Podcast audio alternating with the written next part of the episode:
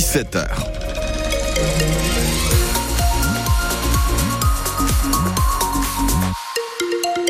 À 17h, l'essentiel de l'actualité avec vous, Annabelle Wanek. Bonsoir. Bonsoir Alain, bonsoir à tous. Pour Vladimir Poutine, c'était l'ennemi public numéro un. Le principal opposant du président russe, son caillou dans la chaussure, Alexei Navalny est mort aujourd'hui à l'âge de 47 ans dans sa prison de l'Arctique, l'un des établissements les plus rudes du système carcéral russe.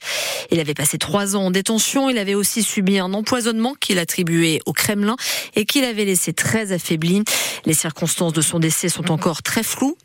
Toujours est-il que cette mort survient un mois avant la présidentielle qui doit encore une fois conforter un peu plus le pouvoir de Vladimir Poutine. Elle prive l'opposition de sa figure de proue. Et partout en Occident, les réactions sont unanimes. L'une des plus directes, c'est celle du secrétaire d'État américain. La Russie est responsable. L'ONU, elle, se dit indignée et exige la fin des persécutions. Dans la Russie d'aujourd'hui, écrit le président français Emmanuel Macron, on met les esprits libres au goulag et on les y condamne à mort lors de ces derniers procès.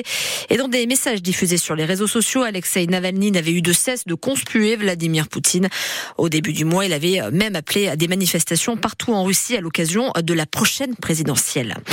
Deux personnes légèrement blessées cet après-midi dans une collision survenue entre deux voitures et un poids lourd sur l'A10 dans le sens Paris-Bordeaux à hauteur de Veigné.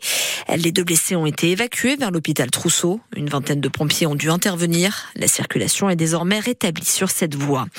Gérard Depardieu à nouveau visé par une enquête préliminaire déjà mise en examen pour viol et agression sexuelle. Une femme l'accuse cette fois d'agression sexuelle pour des faits qui dateraient de mars 2014 et qui auraient eu lieu lors d'un tournage réalisé à Douai en Anjou, dans le Maine-et-Loire.